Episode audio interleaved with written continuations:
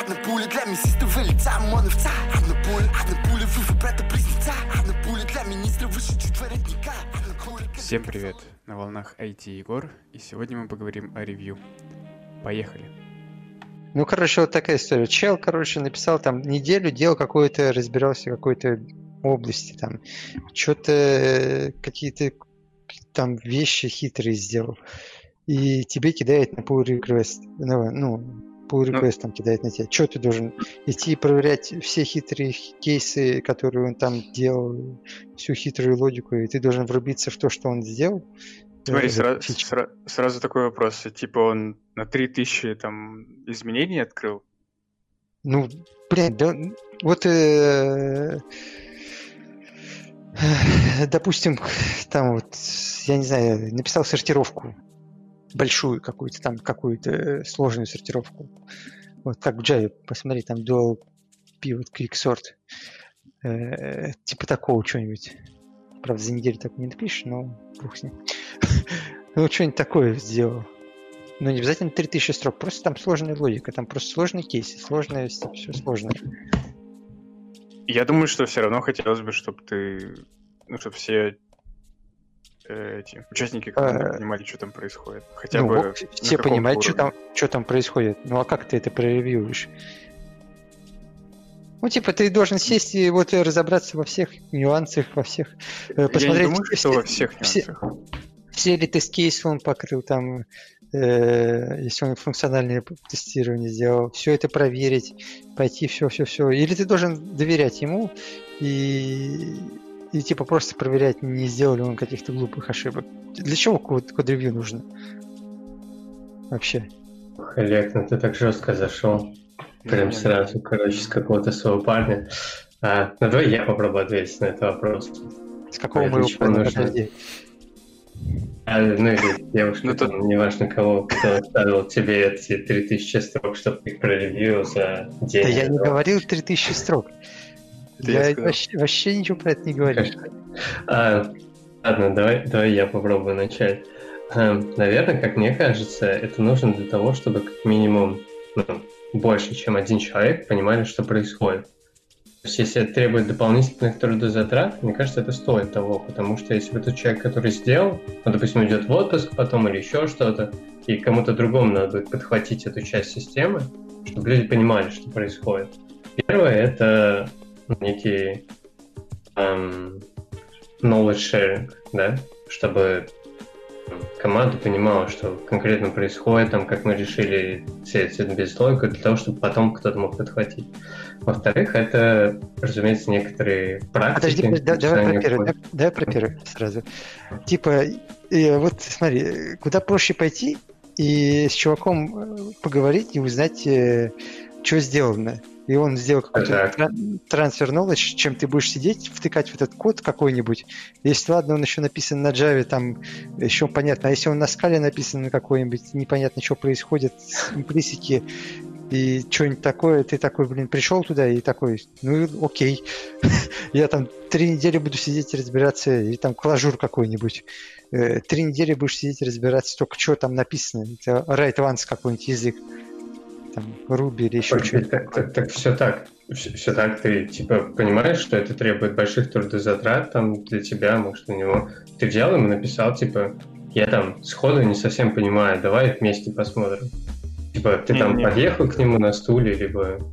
Если, там, если, если будет сейчас knowledge sharing, то я думаю, что тут по-другому должно быть. Да, код-ревью и knowledge sharing — это разные вещи. Да. Если у тебя knowledge sharing идет, это одно. Если ты хочешь в код-ревью делать knowledge sharing, это совершенно другое. Это не подразумевает, что у тебя в каждом pull реквесте должен быть knowledge sharing. Ну да, не обязательно. Это Просто один прикинь, из как бы, поинтов, которые мы достигаем. У вас пять человек в команде, и к тебе так каждый подъехал, потому что у вас такие требования код-ревью. Это другое. Типа, если там что-то сложное, вот я думаю, что knowledge sharing это хорошо, но это можно сделать после для всех, может даже там с другими командами еще показать им, как это делается но типа не на ревью. А, ну мы сейчас типа на уровне команды, и условно тебе же есть какая-то договоренность, что там один или два человека должны там опрувнуть, там у кого как, если мы вводим эту политику под ревью. Ну ок, ты сделал, смотри, ты сделал э, pull request в Америку, в другую команду, они там ночью работают. В Америку, блядь. Америку. Да. ФБР там, э, Да. Смотри, не вижу ничего плохого, если там кто-то тебе написал, что ему непонятно, там, давай разберемся. В Америке они ночью работают, Егор. Слушай, ну он тебе Ну. в следующий, на следующий день позвонит. Не знаю, вы найдете пересечение по времени. То есть, по-моему, это один из подходов, как можно делать код-ревью. Понятное дело, если там все пять подъедут, то это уже, там, или сколько, это уже не очень правильно. И есть свои минусы, но, условно, эпизодически, не просто там в асинхронном режиме там смотреть этот pull request, накидывать комменты, там, условно, перекидывая мячик туда-сюда, а иногда типа, созвонившись, да, если ты видишь, что у тебя реально много вопросов к этому pull request, чтобы как бы не, не знаю, чтобы человеку было не очень, не знаю, некомфортно то, что он накидал миллиард там комментов, и тебе, может, было проще понять, то это нормально созвониться. Мне кажется, это обычная практика. Главное, не злоупотреблять это. Так вопрос-то в том, откуда у тебя возьмутся эти, опять же, вопросы. То есть ты должен копать в нем настолько, чтобы у тебя появилось много вопросов? Или тебе достаточно посмотреть, чтобы там, я не знаю, там null-поинтеры в очевидных местах не вылетали, или как? Или там, что чувак какой-то очевидный кейс пропустил? Это хороший вопрос, на самом деле. То есть э, это зависит как бы от, от уровня команды, если ты делаешь внутри своей команды pull request. Но, как я понял, данный вопрос, он относится, если мы делаем pull request какую-то другую команду, правильно? Да нет, это абстрактный вопрос был. Я просто сказал, типа, я не то, что сказал, я вкинул, типа, должен ли ты на pull request разбираться полностью в логике и полностью то, что там происходит. Или ты должен просто чекнуть какие-то вещи, э, а проблема реализации этой фичи э, находится на стороне девелопера, который это сделал. Типа, это его проблема, если она не работает и, и, и там э, какие-то баги в ней, это проблема девелопера, этого и тестера, а не твои проблемы. Что ты типа на ревью не заметил э, какой-то кейс там сложный. В этом вопрос, Мгм. типа, кто должен... э, кто это должен делать? Типа, как, как это вообще? Тут так как бы вкинуто слишком абстрактно. Смотри, вот твоя задачка... Ну, как абстрактно? Я, не абстрактно скидываю. Кто должен, типа, э, проверять, все ли правильно в этом э, фиче работает? Типа, должен ли я это делать на pull request? Должен ли я смотреть э, всю бизнес-логику этого pull request? Окей, смотри, правильность работы, что есть фича, ну твоя там, я не знаю, сто- история, в которой есть какие-то acceptance критерии. Если у тебя есть, э, ну там, как у тебя построено, есть такой более-менее стандартный процесс, когда у тебя есть тестировщики и там бизнес-аналитик, продукт который написал acceptance критерии, то когда тестировщики проверили эти acceptance критерии, сказали, да, типа, удовлетворяет.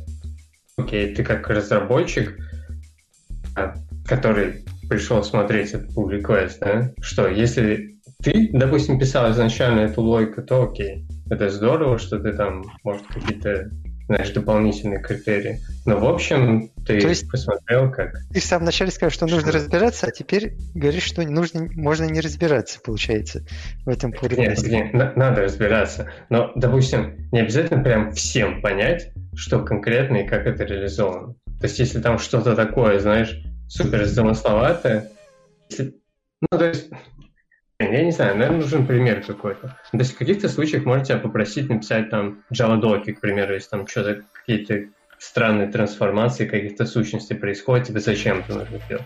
Либо там референс куда-то, объяснение типа всем непонятно и в дальнейшем это может пригодиться. Если это просто понять, удовлетворяет это acceptance критерием к истории или нет, типа историю ты можешь открыть, как бы, открыв pull request, там, скорее всего, ссылка на историю есть, то тут как бы тебе QA, скорее всего, подтвердит, удовлетворяет или нет.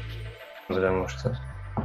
Блин, не про, а, про acceptance критерии это вообще, мне кажется, другое. Типа, ну, я могу задачу там на 10 частей разделить, на 10 pull requestов, я не проверю там точно, выполняется ли acceptance критерий. Мне кажется, это про другое немножко. ну, значит, до последнего pull request будет непонятно, типа end-to-end flow реализован или нет. Ну, Да. мне кажется, это и не надо понимать. Я вот тут согласен, что это ну, на ревью точно не, не должно проверяться. Э, Я думаю, что на ревью должно про- про- проверяться, что в принципе ну, то есть там написал в description, что ты примерно сделал. И ты как бы смотришь, типа, примерно архитектурно это правильно выглядит или нет. Согласен ли ты с тем, что нужно вот такие там применять э, подходы или нет. Э, плюс э, то, что там код, типа, логично там построен по всем этим принципам и все такое. А вот тесты там, что-то критерии какие-то, это точно, мне кажется, ну, просто невозможно э, запариваться, потому что столько Ладно. ревью и столько там всего думать. Давайте я дальше закину. Давай. Э, У вас, э, к примеру, у вас офигенный CI/CD сделанный pipeline. Э, Там код coverage, все проверяется, короче. Нужен ли вообще код ревью в этом случае? Ну да, ты же не проверишь никак, что ты... Ну, типа, реализовать фичу можно там тысячу способами, и Так, суть, суть в том, что ты выбрал такой, который будет там scalable и все такое ну, по, по твоей... ну если у тебя архитектура нормально сделана, э, ну то есть, ну немножко не так хотел, чтобы ты начал отвечать. Я же вкидываю, ты же не должен мне отвечать, я же вкидываю. Понятное дело, что ты кинул, ты в домике. это вообще как относится? Но это Нет, защита от того, чтобы... отвечать, если ты кинул. Защита Нет. от того, чтобы чувак все в одной функции написал, грубо говоря. Ну, да. На код ревью, типа, хотелось бы проверить, наверное, архитектуру, да? Типа, правильно ты вписываешься ли ты в архитектуру? Да-да-да. да. Это одна Ты на, на самом деле, ты можешь как-нибудь scalability тоже проверить э, тестами какими-нибудь, если у тебя хороший скилл. Не, ну, Ну. можно... Если у тебя такой машин learning, что он типа заменяет вообще... Нет, ну почему? Ты можешь как-нибудь проверить, э, там, тебя какие-нибудь, может, метрики есть на твою фишу, и ты можешь понять, она скелится или не. Ну, что ты А, ну окей, окей, да, согласен, можно. Да. Но типа ты можешь сделать так, Да. что вот сейчас ты скейлится, а потом завтра следующая фича, она уже не заскейлится. И Вот это тоже Ну. можно проверить. Ну, я, короче, не думаю, что можно вообще такой pipeline построить. Достаточно проверял. Ну, смотря что вы понимаете под словом скейлиться, может, вы разные понимаете.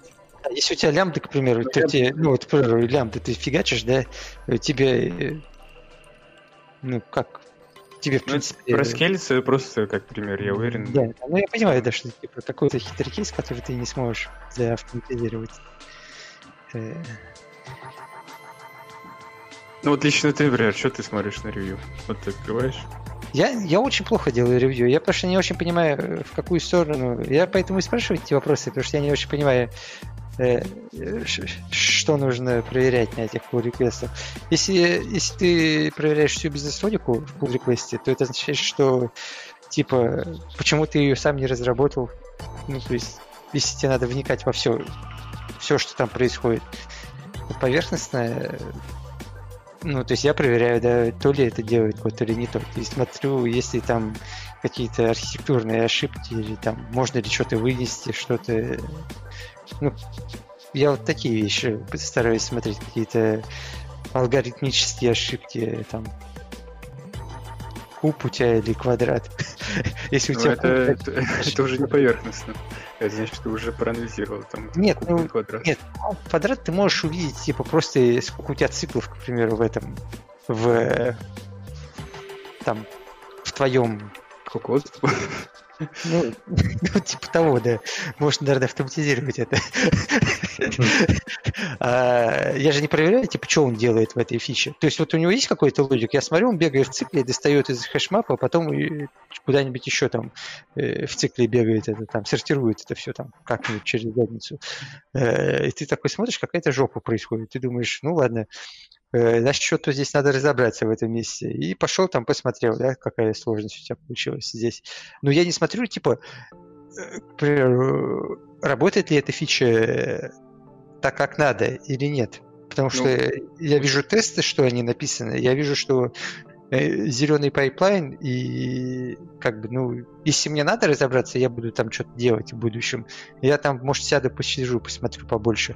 Если мне как бы это, ну, не особо я чувствую, надо будет там в ближайшее время, ну, я посмотрю, я пойму, что делается, но я не буду досконально смотреть во все, что происходит в этом request.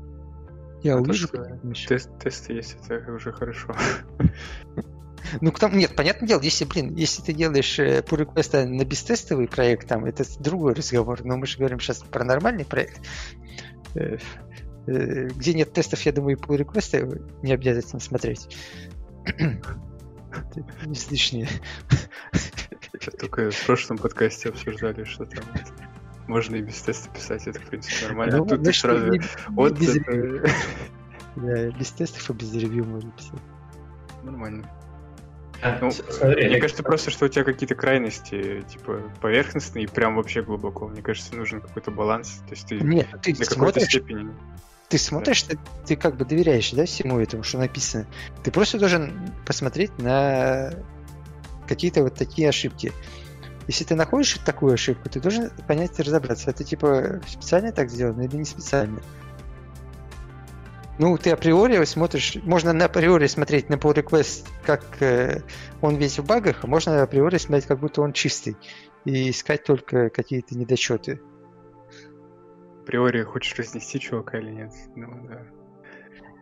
Ну, Нет, ну, нужно же все равно умеренность. То есть я, на самом деле, Алекс, согласен. Я стараюсь тоже начинать, условно, с того, что человек хочет сделать этим pull request, может открыть историю, глянуть, если у меня там есть время. Бывает, что нет, тогда, типа, я более бегло смотрю, но в идеале, да, посмотрю, он хочет добиться этим, и дальше уже опускаешься ниже, смотришь там на архитектуру компонентов, дальше какие, может быть, совсем тупые ляпы, да, что там где-то эм, алгоритмическая сложность это куб вместо квадрата, может, он там какие-то левые аннотации проставил, которые не работают и так далее. Но еще, на самом деле, важно, ну, как, не опускать совсем, да, на стилистические, типа там, эм, вопросы, не знаю, долго батлить по поводу названия или еще что-то. Это может быть полезно предложить какое-то название, да, для метода, если ты видишь, что это лучше отражает суть. Но также, как бы, общая концепция, наверное, как вы организуете ну, вообще код в вашей команде. На самом деле, ну, в моей команде сейчас она достаточно разношерстная, люди с разным опытом, разным бэкграундом, и у нас иногда занимает много времени, чтобы прийти к какому-то соглашению по поводу каких-то вещей, да. То есть, эм, и здесь мы иногда тратим много времени на код-ревью, и там это может, не знаю, быть слегка трудозатратным, да, сделать его нормально, по причине того, что мы типа еще притираемся, когда команда новая, мне кажется, это вполне нормально. То есть э, вопросы могут возникать относительно того, там, знаешь, мы говорим, что мы хотим вроде как идти по domain-driven design, но кто-то там иначе понимает это одним способом, ну, по одному, кто-то по-другому там, и ну, то есть дискуссионных вопросов достаточно много. Мне кажется, если команда Ну, не притерта, то это отчасти Про это domain бред. driven дизайн это типа чисто архитектурный вопрос, который Ну, это ты архитектурный по организации кода. Кода, ты смотришь этот вопрос э, в своем. То есть это, это я и про это и говорю, что Конечно. это, это смотрится. Но ты же не смотришь, как реализована фича там. э, ну, в, это- в это- я имею в виду, в этот момент, когда ты смотришь там архитектурно, просто ты не особо врубаешься, как фича работает досконально. То есть- Ну, я стараюсь с этого начать, типа посмотреть, условно, что в истории хотели от этого человека. И, типа, если там, ну, открыть историю буквально, бегло глянуть, что там требуется, чтобы понимать, вообще он то сделал или нет. А может, если у вас такие архитектурные батлы на ревью, нужно как-то заранее решить это, не оставлять на ревью? Ну, Слушай, мне кажется, это в принципе приемлемо, когда, знаешь, команда новая достаточно, и ну как заранее? Ну заранее ты кучу времени потратишь, плюс у тебя нет какого-то, знаешь, образца перед глазами, чтобы от чего-то отталкиваться. То есть, ну что-то мы пытаемся обсуждать заранее, да? Какие-то концепты, но там какие-то вещи возникают просто во время имплементации. Там, знаешь, все что угодно. Допустим, ты говоришь, ну, не знаю, вот только что глаза мне бросилось на днях, то, что ты там валидацию хочешь, допустим, разделять на то, что у тебя на контроле, допустим, есть какая-то валидация, просто типа input параметров, ты, и бизнес-валидация уже где-то дальше на твоем доменном слое, где твоя доменная логика реализована. И ты их разделяешь. Либо ты делаешь это как что-то одно там в одном месте. вот там свои плюс-минус. Ну что-то мы пытаемся обсуждать, Окей, но... ну, это- с точки Это зрения просто... вашего подхода, то это, наверное, жестко определяется. Где у вас должна быть валидация, если вы там следуете гексагональной архитектуре, например. Да, то есть вы должны решить один раз, и как бы не должно быть больше вопросов. А то вы так Я согласен, да. говорить. Смотри, просто, ну, как бы мы, поскольку новая команда, да, мы стартанули как бы какой-то, допустим, сервис с нуля. Да, вот, ну, приходится решать все эти вопросы. Некоторые вопросы просто до того, как мы э, не сделали pull request, они просто еще не видны, да, что они возникнут. И поэтому в первых pull реквестах вот какое-то время занимает еще обсуждение таких, знаешь, половину стилистических вопросов, чтобы прийти к некому соглашению. То есть это тоже то, что, условно, ты смотришь на pull request. А, Зачем? Просто чтобы в дальнейшем, условно, чтобы у вас выработался некий, допустим, стиль близкий и понимание, что где там менять, делать, чтобы было понятно, и чтобы в дальнейшем изменения наносились быстрее, вне зависимости от того, делал ты там эту часть а, функционала, либо кто-то другой. Тогда вопрос, Рома, ты как... пишешь, ревью не нужно? Э, Ну, это сложный вопрос. Вообще, что мы называем ревью? То есть, когда человек э, созванивается или подходит к другому человеку, это считается ревью или нет? Или А, это уже мне кажется? Мне кажется, это мы пытаемся решить те же проблемы этим, что и в ревью, но может несколько иначе. Как я понимаю, ревью это когда ты уже что-то сделал и сделал, ну и типа, предоставил коллегам pull request, чтобы они его посмотрели. Вот это ревью. Если ты где-то заранее начал обсуждать то, что ты сделаешь, то это уже как-то иначе называется. Там обсуждение идеи, реализации и так далее. Окей, но получается, если у человека появляется много комментов, и ему надо прям вот э, говорить, то это звоночек, что вы что-то упустили. Ра- Ну, до этого. Нет? Слушай, не обязательно, что что-то опустили. Возможно, у нас просто разные взгляды, и логично, чтобы, не знаю, это было более безболезненно, я не знаю, для обоих сторон, чтобы не перекидывать мячик э, и друг другу, и чтобы это было быстрее, просто звониться и там, решить эти вопросы, чтобы понять, как бы, чем руководствовался человек, который сделал э, этот pull request, и какие у тебя соображения. Хорошо. А как быстрее если решить. вот вы договорились, переделали, и приходит третий чувак и говорит, блин, ну, что вообще происходит? Я на самом деле Ну, согласен с. Ромой, что, скорее всего, это вы где-то не договорились, потому что вот у нас недавно чувак был, он э, открывает э, pull request, там, типа, с описанием того, как будут выглядеть э, топики в Kafka. Типа, что он туда будет рисовать и так далее. И, ну, видно, что чувак просто вообще не разбирался, и вместо того, чтобы там, ну, условно, разделить топики на три там каких-то, он все в один пихает. И, естественно, это, ну, прям все переделывать. Все, что он там писал, надо переделывать. А он еще и открыл пиар на реализацию этого там в сервисе, то есть на то, чтобы продюсить сообщение, чтобы консюмить. И как бы ты ему пишешь, чувак, ну вот, э, ну неправильно.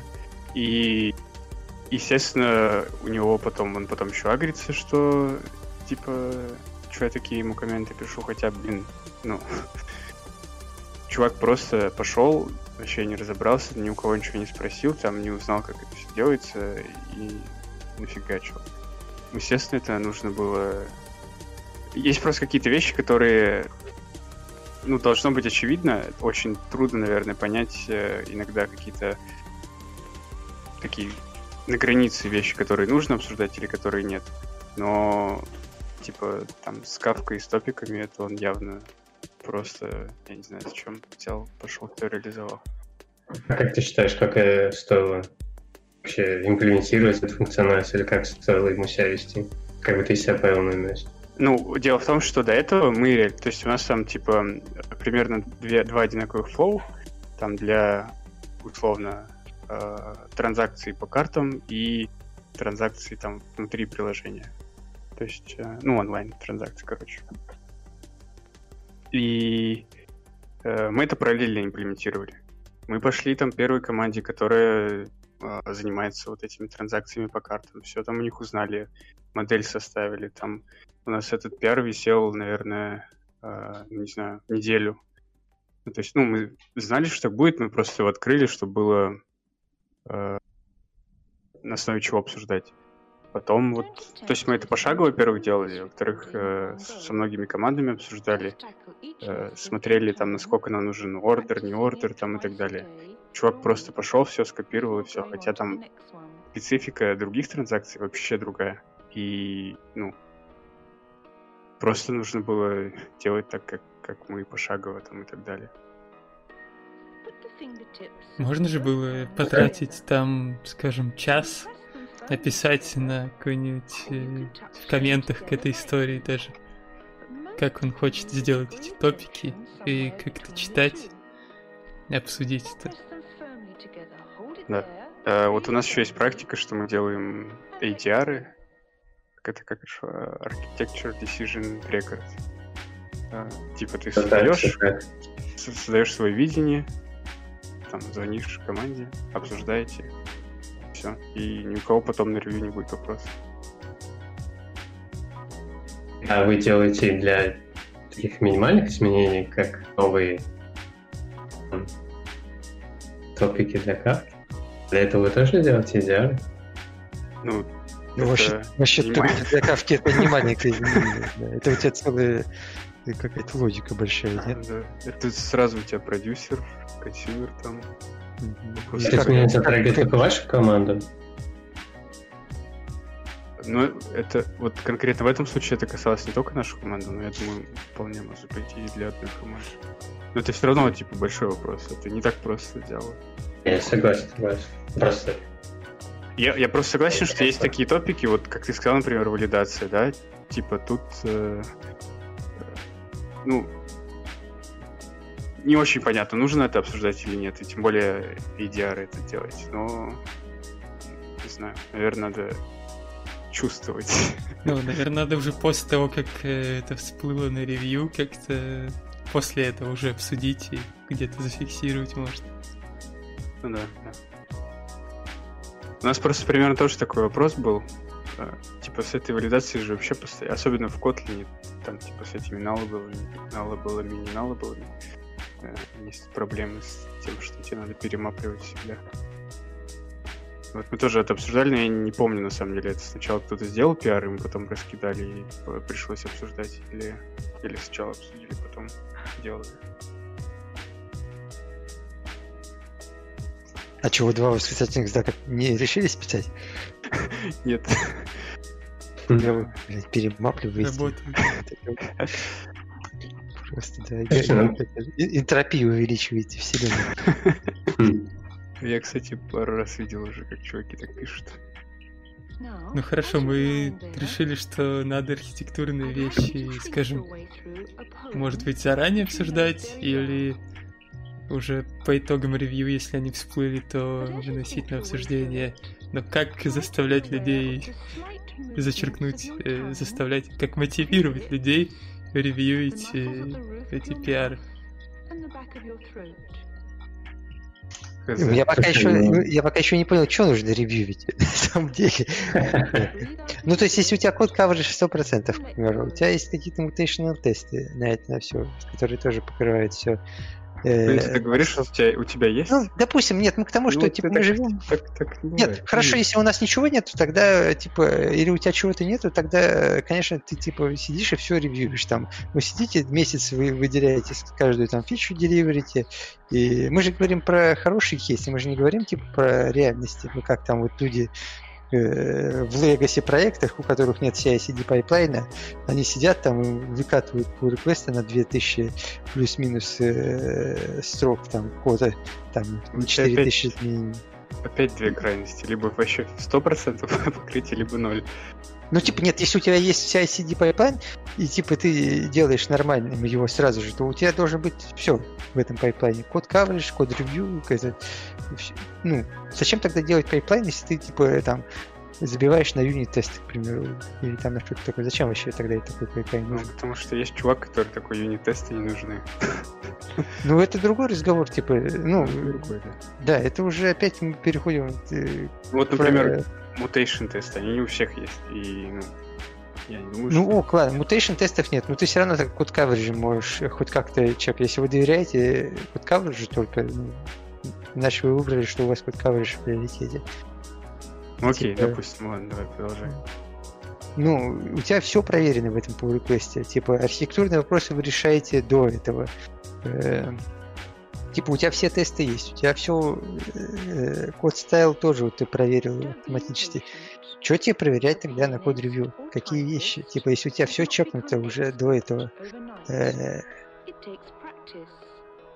Ну, Ну, же. смотри, это хорошо. Да, спасибо, что дали мне возможность продолжить. А, Хорошо, да, что вы настроили так, что, условно, минимизировали трудозатраты, которые должны затратить команда на этот код-ревью.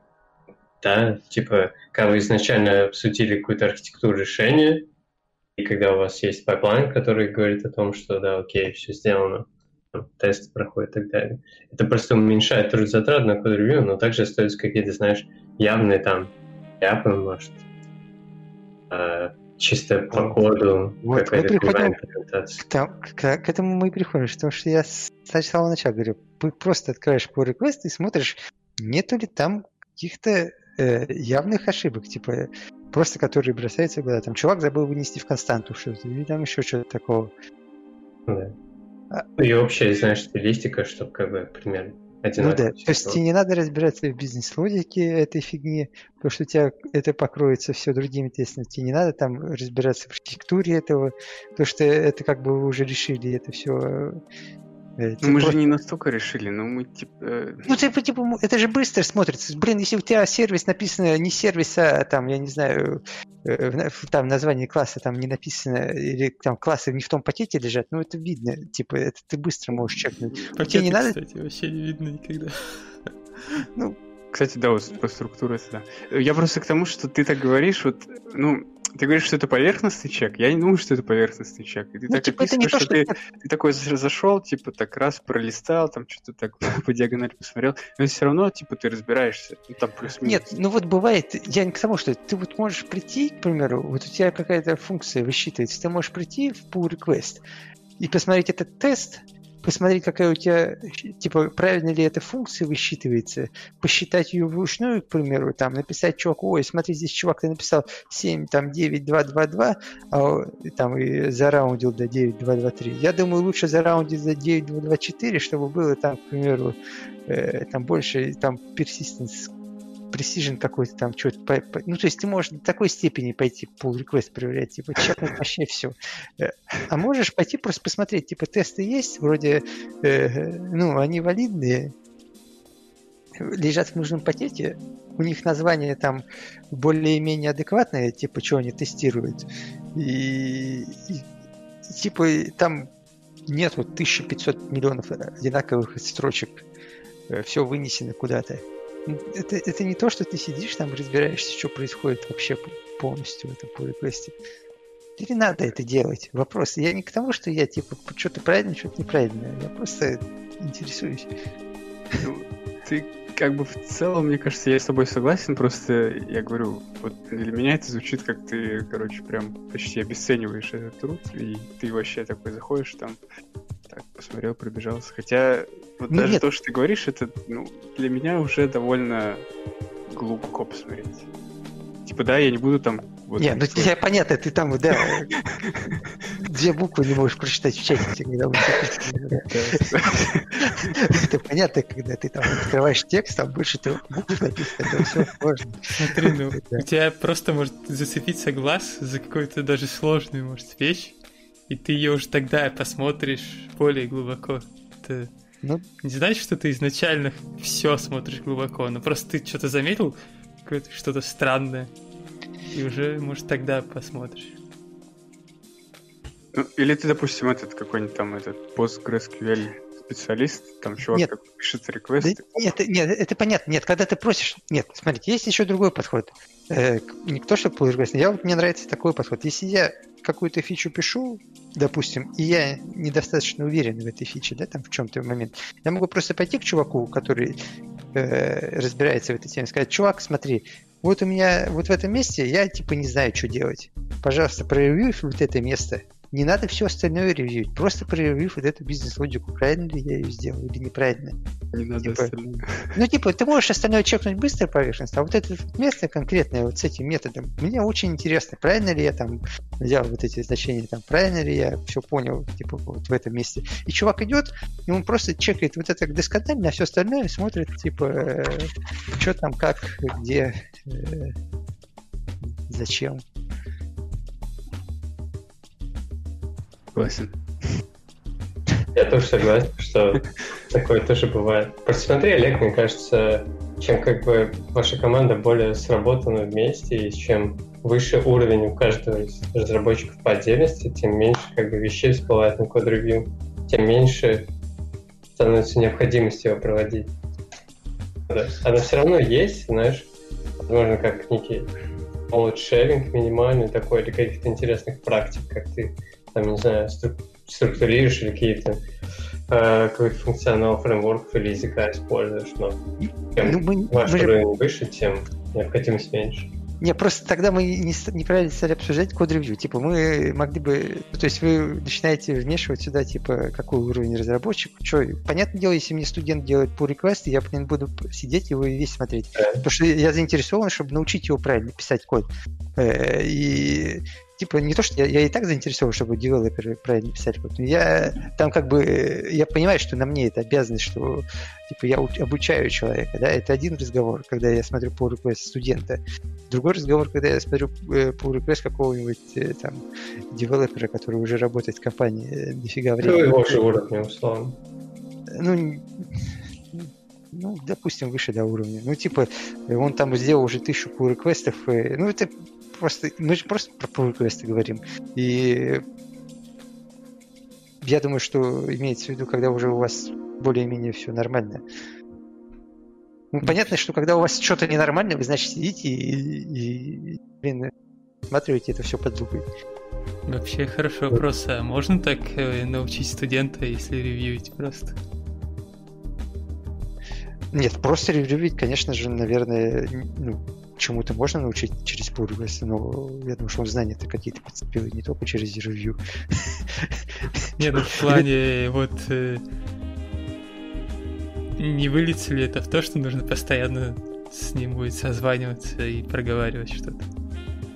Нет, ну это может быть и неплохо, типа для студентов, ну студентам, наверное, это нормально, если ты созваниваешься с ним и объясняешь ему что-то. Да, потому что это уже, ну опять не совсем ревью, может, получается такое. Ну, обучение, да, получается, студентам через тумбу-юмбу и все. Ну окей, вроде теперь мы сошлись на том, что нужно ревьюить. Есть еще вот такой момент. Ну, да, вроде сошлись. Э, А что кто будет типа- озвучивать? Не-не-не, это сейчас не надо, а то опять начнется. Типа, есть же pull реквесты которые просто там что-то дополняют. Ну, типа, чувак уже предыдущем что-то сделал в pull реквесте и в основном он ничего не поменял, просто там какие-то штуки добавил, так, функциональность. Баги. Баги, да, побольше багов сделал. Вот это нормально, если особо не ревьюить, и типа, ну, ты уже основную часть проревьюил, а ты уже на ответственности чувака, что он там просто правильно заюзал какие-то методы. Да, как всегда. Пожалуйста, посмотрите маленький pull request. Я, я пофиксил там какой-то маленький баг. Смотря тоже, это, опять же вопрос, типа, ты что делаешь? Ты фиксишь баг? Или ты... Не, ну просто, типа, допустим... Нет, нет, это, это- это важно, это важно. Ты типа фиксишь баг или ты делаешь новый функционал? фиксишь баг это другое, это уже посложнее. А вот э, новый функционал, Поле- допустим, ты там Поле добавил. Поле добавил. Ну, поле добавил, да. Вот у тебя объект был, у тебя 10 полей уже используется, ты 11 добавил. Так, и что? Какие проблемы? Ну, в целом Ну, же ничего не поменялось, ты просто там 10, Ну, 10 так. мест его просунул, и все должно быть. Так, ну, так. Поэтому особо чё? не ревьюешь, и все норм. Э, А если ты в 11 забыл засунуть? Ну тесты должны быть тогда. Это уже особо ревьюешь, если ты 11 место посмотрел. Как, я вижу, эта ситуация по request может быть и небольшим. Ну, то есть, может, у тебя нет желания ревьюить и так далее, а может, времени у тебя мало. То это отчасти на твоей ответственности. Потому что сейчас так получается, что, допустим, ну, окей, да, тесты поймали, если там есть какие-то проблемы, условно, это прошло тесты, функциональность кое-как реализована, но как бы через задницу, допустим. Ты, допустим, такой, ну ладно, работает, как-то там какой-то value есть, все, погнали дальше. И условно через там пару недель тебе достается какая-нибудь задача, примерно в тот же кусок кода, и чувак вначале, может, не подумал, как это сделать чуть лучше, там, ты тоже забил на ревью. И это значит, что просто когда ты возьмешься за эту часть, тебе придется самому все переделать, эту часть. Блин, у меня это реально было не раз. Я про другую ситуацию говорю просто. Да, может, тебе больше информации уже просто через две недели, поэтому ты по-другому это хочешь сделать. Давай на Егора ответ. Э, э, ну, в смысле, это, это и есть вопрос к тому, что, типа, насколько тщательно ты должен, типа, смотреть твой pull request. Это, я, это просто, это другая сторона опять того же вопроса. Типа, должен ли ты вникать в то, что, ну, типа, это я же тебя спросил про 11 место не так просто, типа, это же, э, типа, ты должен пойти и посмотреть, типа, все места, все ли, типа, он сделал, типа, всю бизнес-логику проверить и все такое. Ну, по-хорошему, да, но... должен ли ты что... или ты просто тестами это должен найти? Не знаю, сложно сказать. Э, я просто, ну, вот в новых pull реквестах я уверен, что надо довольно глубоко посмотреть. Ну, не поверхностно. А вот когда чувак просто что-то добавил, тут уже просто как повезет. Там подумаешь ты про одиннадцатое место, что вот оно есть, оказывается. Или не подумаешь? Да, и, типа, подумаешь, ну, так, ну, это же э, никак не отловить, типа, ты не можешь сказать пул реквестеру, типа, вот, ты должен все, блядь, про все, все возможные кейсы просмотреть. Это, ну, то есть это нереально же. Да, да. Э, это же проблема, ну, разработчика, кто это делал. Он же как должен врубаться, что он делает. Если, Понятно, тем, более, тем более, если это тот же самый чувак, который изначально имплементил, тогда уж он вообще первый чувак, который должен знать все места. Первый на бутылке. Э. Ну, так окей, если он не вставил, значит упали тесты. В чем проблема? Ну, не, ну, могут... не, проблема в том, что могут и не Это же тебе и надо и тесты написать в 11 мест. Типа, Нет, ну в смысле тесты, которые acceptance тесты.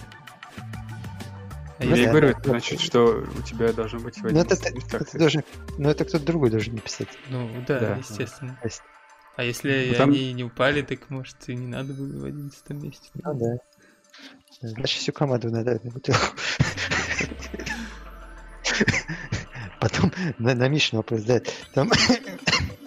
Ой, Олег, не умирай, подожди. Да подожди, рано да еще э, типа, ну, вот Рум правильно сказал, что ты, может, и не знал того момента, в тот момент, когда ты реализовал фичу, и, типа, ну, бывает такое, да, тебе через две недели приходится переделывать всю логику. Вот у нас сейчас есть таски, которые мы, я вот реализовал э, два месяца назад кое-что. Пришел бизнес, ну, чуваки по юзере, и поняли, что э, вот все хорошо, но лучше бы было бы, если бы чуть-чуть было по-другому работать. А чуть-чуть по-другому работать, значит, половину логики переписать.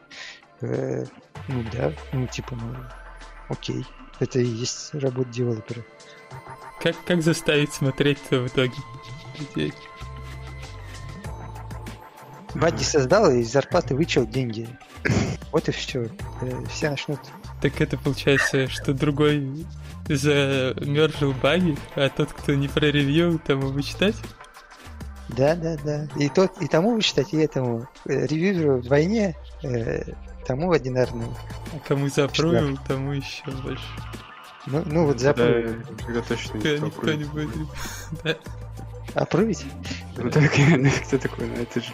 Вот если, например, запрувил нет багов, тогда плюс, Запрыл, ну, есть баги, тогда минус. Тогда нет, нашел, если нашел баг, то ты читаешь из того чувака, который...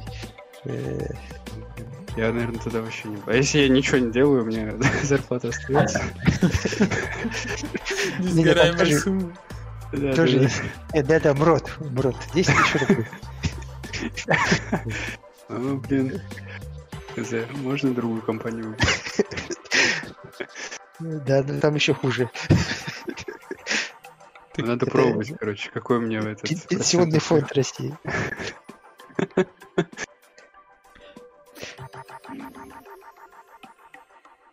Собственно, что мы хотим понять, типа, как А- а- заставить в команде людей делать ревью? Да, Ты имеешь в виду да. прям, в смысле, глубоко смотреть? Не-не, чтобы они глубоко хотя бы смотрели чтобы или вот... Просто смотрели? Мы уже поняли, что вроде как глубоко не надо, ну, не Ну, я имею в виду, обязательно чтобы... Типа, И- есть такие, которые просто открывают и ставят approve. Да, ну чтобы на нормальном, скажем, уровне, когда ты вот прошелся там, просмотрел явных косяков, не увидел, поставил approve. Хотя бы так. Как это сделать? Да, Короче, про- если, если баг, тогда ты фиксишь. Не, Игорь, вот твой пример, когда чувак просто поставил approve, и типа нормально, ну ты просто в следующий раз даешь ему функциональность, которую надо реализовать примерно в том же куске кода, и пускай он парится. Типа из-за того чувака переделывает из-за начального, и типа из-за себя реализовывает.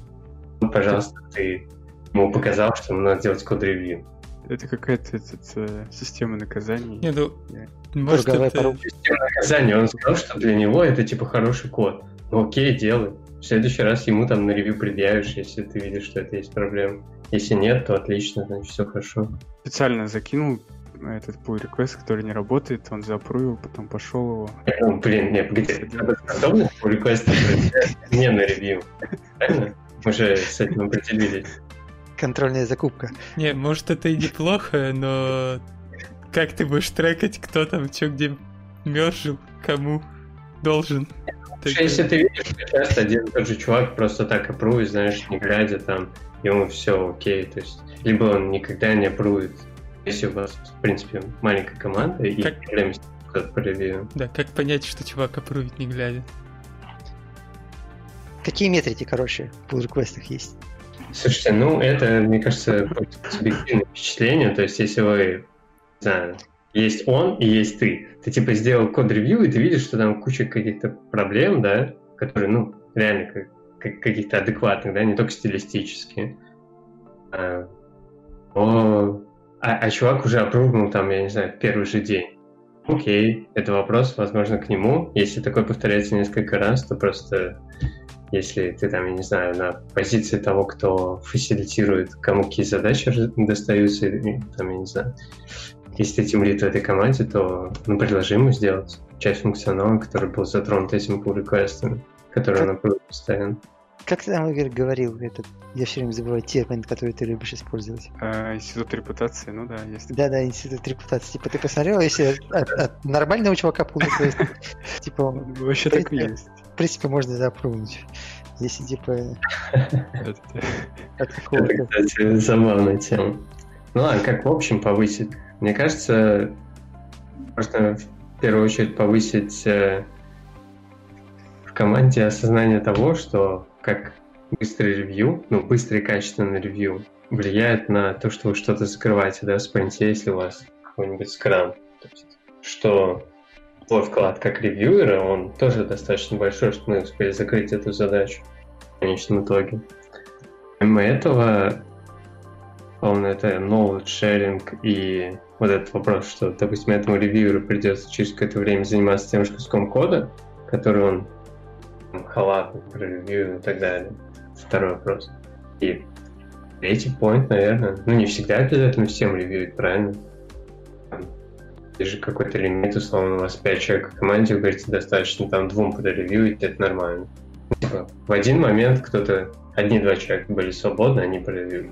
Другие, другой, другие два, и это, мне кажется, это нормально. Мы же не говорим, что каждый член команды должен ревьюить каждый pull request.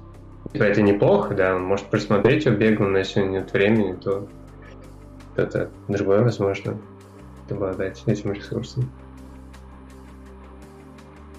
Хорошо. А вот- Э, Причем тут парное программирование? Как- как- Какой интересный переход. А, ну так, с- с- А слегка- Украина тут при чем? Все, вырежи Горяну просто из записи. Полностью? Полностью. Типа, знаешь, мы на, на вопросы в пустоту отвечаем. Мне кажется, проблема с парным программированием, что оно часто скатывается, что в то, что пишет все равно только один. То есть кто-то там начинает отбирать клавиатуру и писать. А вообще у кого вот это, кто парно программировал? программировал? Я парно программировал и все время отбирал клавиатуру. Типа, как, как, как это было? То есть у тебя какой-то чувак, которому надо было что-то показать? Ну, это больше про то, что вот Олег там говорил, наверное, про студентов. То есть, когда чувак... Чуваку надо показать, как лучше было сделать там, ну, какую-то не глобальную вещь, а локальную. Вот, и, ну, типа, это другой ты, просто ну. Я понимаю, да, это другой, но в другом... Это тоже вид парного программирования. У меня было, у меня было парное программирование с чуваками. Э, просто вы должны понимать, что типа вы не со всеми чуваками можете сделать парное программирование. Вы должны быть одинакового психотипа. Вы должны быть одинакового тембра. Серьезно, это достаточно важно, потому что мы с чуваком, когда программировали, мы друг у друга отбирали клавиатуру и фанились чисто по приколу. Он типа продумывал, что он будет делать. Я пишу какой-то участок кода, который он типа продумывал, что он будет делать.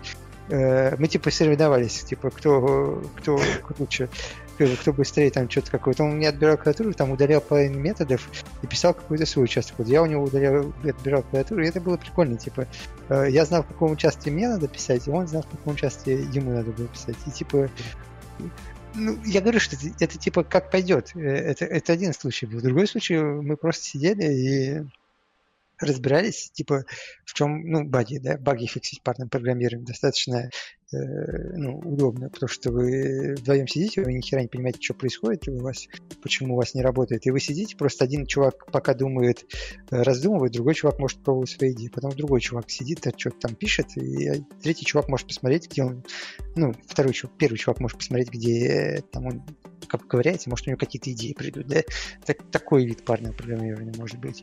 Э, понятное дело, когда один чувак знает, э, что происходит, а второй чувак просто сидит и смотрит, это обучение, да, ну, тоже полезное, ну, посмотреть, да, где чувак ковыряется. Такое тоже хорошо. Вот на новый проект приходишь, и какие-то там новые фичи с чуваком, достаточно ну, прикольно разрабатывать. Когда приходишь, ну, тебе чувак, во-первых, объясняет, куда он ходит, во-вторых, он показывает код, и Э, ну, что-то вы сидите там втыкаете. Это третий вид парного программирования. То есть, ну, таких видов может быть много. И кому какой подходит, там это разные вещи. Может, кто-то не любит, когда... Вот я не люблю, когда мои смс читают, когда я там пишу, или там, когда я текст набираю, я не люблю, когда кто-то его читает, потому что я стесняюсь. Э, ну, может, кто-то не любит, когда его код читают, когда он набирает. Тоже такое может быть, может, не подходит этому чуваку такое. Так, Поэтому... давай, давай, это первый кейс. Мне кажется, это, ну, а у вас производительность повысилась, или вы вообще каких-то целей достигли, это, или это просто какие-то в, кейские замашки на В какой момент? Типа, в какой момент? Да, во всех, во всех трех случаях, когда я... Не первый, первый, э, первый. Когда вот мы фанились, и типа... Да, ну, да, да, мы... ну, то есть это просто да, ну, это был... купить, или... Не, не, не, мы бы, у нас был типа релиз скоро, и нам нужно было побыстрее заделировать фичу. Я не понимал, что происходит там в каких-то частях проекта, чувак там ну, в этом чарил. Я знал, что нужно писать, чувак мне помогал э, ну, где-то что-то подправлять. Ну, то есть это помогло, в принципе. Не, не ну, было да. такого, что если бы чувак просто сам сел, то, то было бы быстрее. Было бы дольше, потому что ему пришлось разбираться, типа, что я делаю. Okay. Э, я ему вкидывал, вкидывал, что делать. Ну, нет, у меня были только... Ну, я про successful кейс сейчас рассказывал, я не рассказывал про... Не, я понимаю, просто, ну, бывает такое, что ну, смотря какие цели. Если у вас цель была быстро зарелизить, и вы реально эту цель добили, э, ну, добились да, да. эту цель, да. это хорошо. Когда ну, просто типа фанились вдвоем посидели. Не, нет, э, да, да. Ну нет, я successful историю, конечно, рассказывал. Я не ну, это тоже successful. В принципе, пивка еще. Пивка попить, ну да, пивка попить. Ну, не, просто мне вообще сложно представить, что я с каким-то чуваком сижу, и мы как-то вдвоем там... Ну, в смысле, мы вот с тобой писали э, запросы в базу данных. Это шпарное программирование тоже. Вот это как? Диграф. Ну, запросы это другое, запросы я согласен. Ну, в смысле, это парное программирование. Мы просто сидели и втыкали, как это надо сделать. Потому что не я, ну, никто, мы там трипл программирование делали. Потому что, типа, просто пытаешься понять, что надо, типа, откуда что забрать. Это что ж парное программирование? Ну, согласен. Ладно, окей. С этим согласен. Вопрос вот такой. В какой момент это становится парным программированием? Ладно, Игорь, давай. Э, про баги я еще согласен. Вот когда типа несколько человек ищут баги, это, мне кажется, тоже интересно. И довольно продуктивно. Ну так да, когда баг, когда непонятно, что делать, наверное, две головы быстрее это поймут. Но у меня вопрос из другой плоскости. А как э, сказать, например, проект менеджеру, что как ему доказать, что если будете вдвоем это делать, это будет быстрее? Ну, то есть это же контринтуитивно. Ну, с... Смотря, когда, как... когда у вас релиз, ты можешь сказать, чувак, вот сейчас делаем так, и все хорошо. Это ну, это еще сложно, типа, смотри, как компания, в какой, типа, момент вы это используете, типа, что у вас, как вы трекаетесь, э, насколько у вас все жестко там. Ну, ну, ну, предположим, что не жестко, допустим, не жестко, и, в принципе, вы понимаете, что это возможно, но даже, например, вы так делаете, но потом у вас подходит там project manager и спрашивает, а почему вы над одной таской работаете? Я понял. Ну, я... Ты, хочешь, ты хочешь решить... Э, э, ты не хочешь... Ты хочешь решить э, организационный вопрос, да? Ты ну, да, да. Понятно того, что я думаю, нужно в мирные времена э, как-то пытаться там, на ретроспективах внести, что вот мы хотим попробовать. Может получится, может нет. Ну, ты же все равно должен как-то аргументировать для менеджмента, правильно? Ну вот новый паттерн программирования, там просто хотим попробовать. Мне кажется, knowledge sharing в этом плане будет самый важный аргумент. А, ну, один есть. На самом деле, это всегда достаточно сложно дать такой подход.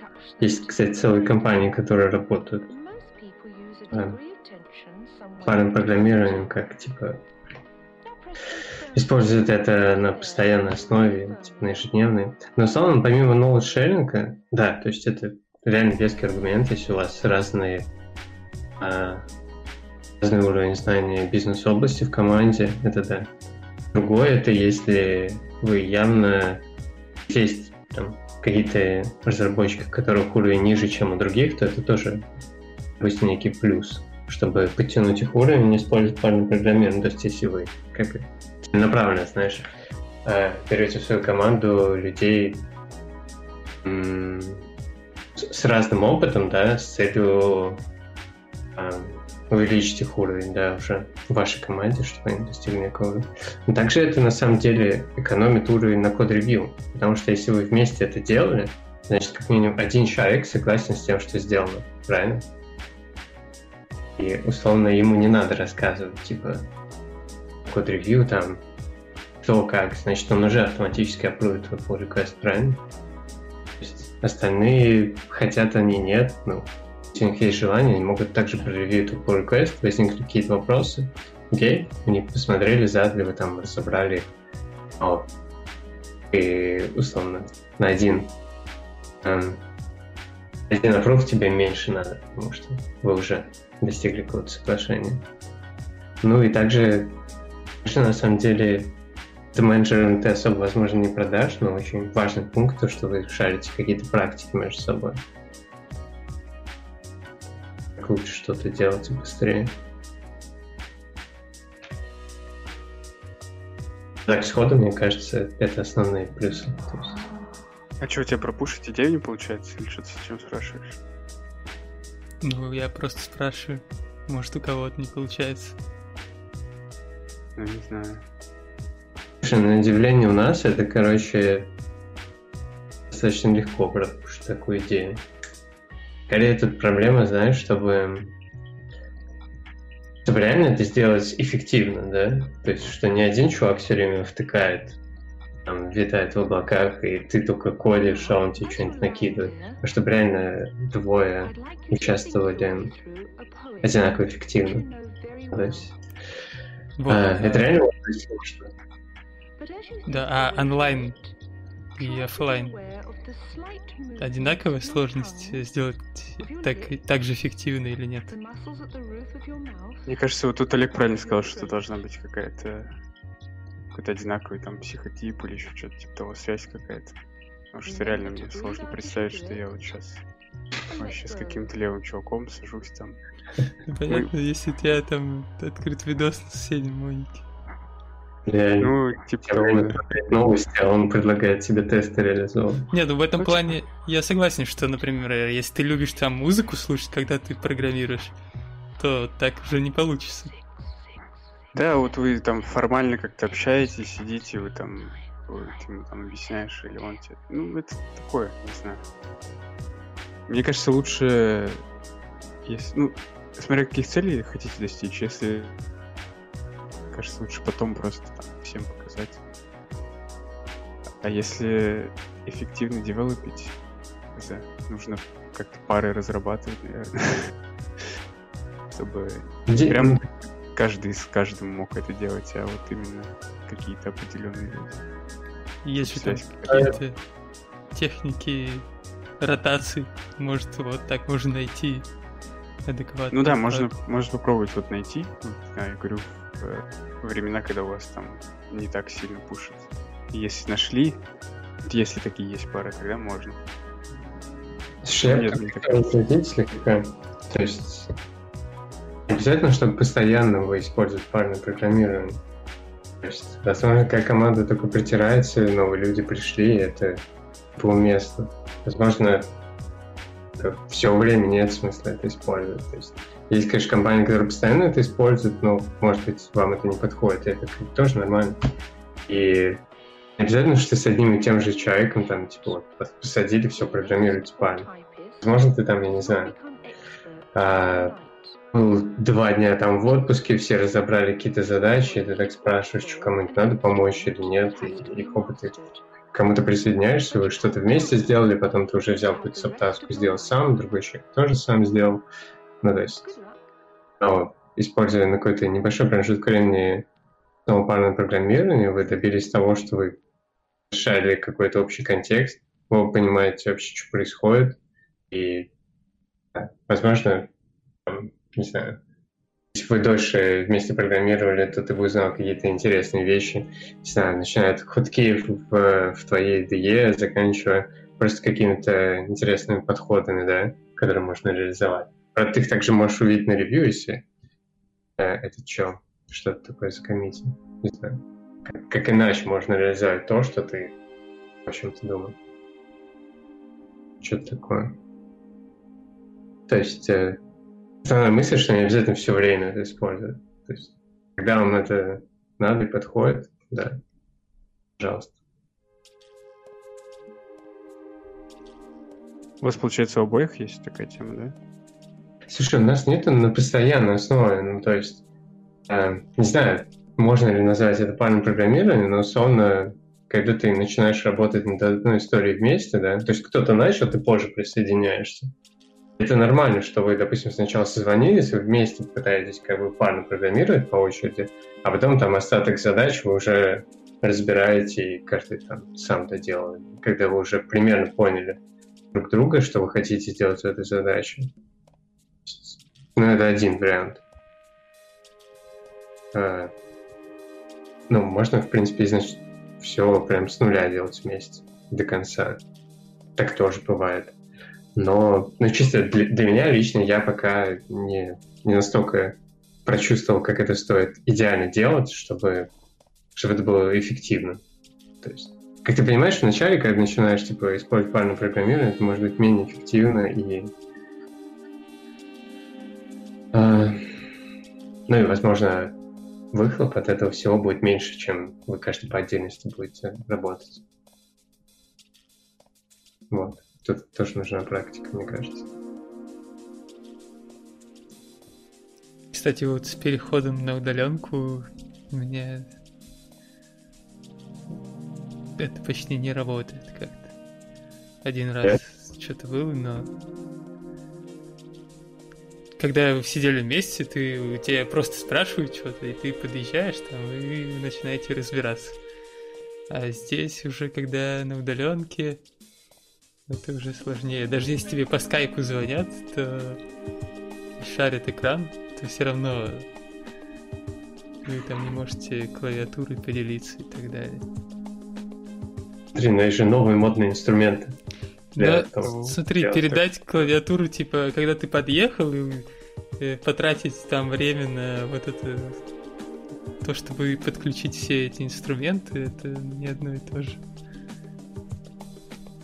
Согласен, но, допустим, есть инструменты, которые позволяют немного иначе взглянуть на парное программирование, да? Ну и, в принципе, на программирование, когда два человека пытаются одновременно что-то решать. То есть, допустим, помните, в одном из подкастов мы затрагивали тему кода ЗМИ, то есть там, условно, какое-то время программировать по отдельности какие-то части, а потом синхронизироваться и сделать что-то в виде парного программирования.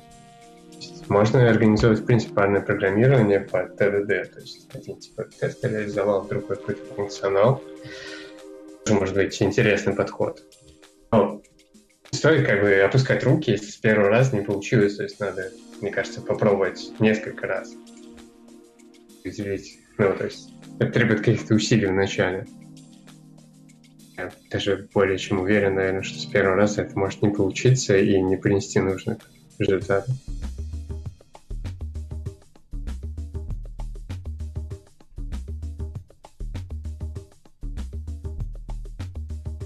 Окей, все, кончились вопросы. А, слушайте, если мы с этой темой закончили, мне интересно, мы поговорили, в принципе, о ревью, там, что важно смотреть. Как вы думаете, в какой момент, типа, можно сказать, что все, типа, можно мержить pull request, даже если у вас есть какие-то вопросы, и вообще, а, как стоит делать ревью, чтобы там, не обидеть человека, и в то же время, чтобы качество кода не страдало. Да, просто правильно комментарий писать. Хочешь, чтобы он что-то... А как правильно писать комментарий? Знаешь, какого хрена ты эту нотацию вставил? Что он делает? Нет. Это нормально? Нет, это не нормально. Ну, допустим, если ты думаешь, что эта аннотация там не нужна или что, что она что-то неправильно делает, то э, пишешь, что типа я думаю, что эта аннотация тут лишняя. Там. Зачем? Ну, зачем, наверное, не стоит спрашивать. Чувак тебе напишет, да это ты лишний в этом pull request. Ну, это тогда он уже грубо пишет. Окей, ладно, можно написать тогда... Это просто Я извиняюсь, мне кажется, что это тебе стоит уйти из этого pull request, нежели эту аннотацию брать. Ну, это тоже очень. Опять грубо. Нет, если ты, ты хочешь придумать нормальный ответ к э, этой аннотации не нужна? А, ну, нет, скорее, как доносить свои идеи. Как ты там в pull реквестах доносишь свои идеи, если ты видишь, что что-то надо изменить. Да, просто я говорю, надо, чтобы начиналось предложение правильно. Э, может писать там, типа, не обязательно сейчас, там, что-нибудь такое. Можем создать Да, отдельную задачу, чтобы он не обижался. Что сейчас... Смотри, а если много комментариев, ну, наверное, имеет смысл созвониться с человеком, если вы видите это по-разному, чтобы не нагнетать обстановку. Да, ты, ты говоришь, ну, я не знаю, я уже привык просто, что, ну, вот когда в России работали, там реально комментарии, это прям вообще какая-то, значит, что тебя раскидывают жестко. А, ну, у нас, типа, комментарии это просто там чувак написал. Ничего страшного. Так Слушай, Просто вопрос, может быть. Да, Ром, давай. Да, а эффект от ревью где лучше? А, ну, сложно сказать. А, Есть просто два эффекта. Один психологический, один на твой код. Я думаю, что на код одинаковые. Ну, То есть э, ты же, в принципе, написал этот коммент, и, в принципе, чуваку ему все равно нужно пофиксить. Ну, или там отдельную задачу создали. А психологически он влияет на код потом в будущем, на следующий код? Ну, я не знаю, сложно сказать. Слушай, на самом деле, может Ну, ты просто, просто, да, не боишься, наверное, что-то за... э, закоммитить. Даже если какая-то, какая-то хрень, тебе не напишут, что это хрень. Я сталкивался с тем, что когда ты пишешь много комментариев, люди могут, даже если ты их вежливо пишешь, люди могут негативно на это реагировать, и в следующий раз, ну, допустим, в следующем pull реквесте у них будет, знаешь, как подсознательно какая-то, не знаю, боязнь того, что вы опять кучу комментариев напишете, и это может по-разному отразиться на их работе, ну, то есть и на pull реквесте. То есть я не знаю, почему, ну, то есть у некоторых э, некоторых, я не знаю, компаниях, там, командах это нормально, да, как написал, много комментариев, там, аргументированно и так далее, а кто-то может, наоборот, воспринять это негативно, даже если все хорошо написано. Тут... Да. э, Да, короче, есть такое. То есть, э, возможно, они в предыдущей компании или в предыдущей там... Ну, короче, да, в предыдущей компании работали, и у них такое было, что если ты пишешь комментарий, то это что-то плохое, и у чувака как бы уже подсознательно или по привычке он ожидает, что это что-то плохое, что сейчас... Короче, что обидно будет за то, что ему такие комментарии написали. Вот, но просто он один раз вот так обиделся, да, например, э, ты пошел, ему сказал, что типа, чувак, как бы все окей, там, типа, я просто так вопросы позадавал, то есть, ну, просто с ним поговорить один раз, и этого будет достаточно. В следующий раз он тебе э, на твоем ревью тебя не раскинет по жесткому, там, ну, короче, ничего такого плохого не будет. Просто достаточно один раз поговорить. У меня просто был такой опыт. Я не, не на ревью написал чуваку, а просто э, написал в чатик, что вот, типа, э, слишком поторопились, там сделали не так, я предлагаю вот такой вот план. Вот там чувак пришел такой, что-то типа, ты хочешь сказать, что я типа херово сделал? ну, в общем, как-то так на себя подумал и написал, что типа, не, чувак, все норм, это там, мы не досмотрели, нам нужно было там заранее договориться. Так смягчил. Норм. Это ты прокачал софт-скиллы, конечно. Да, согласен.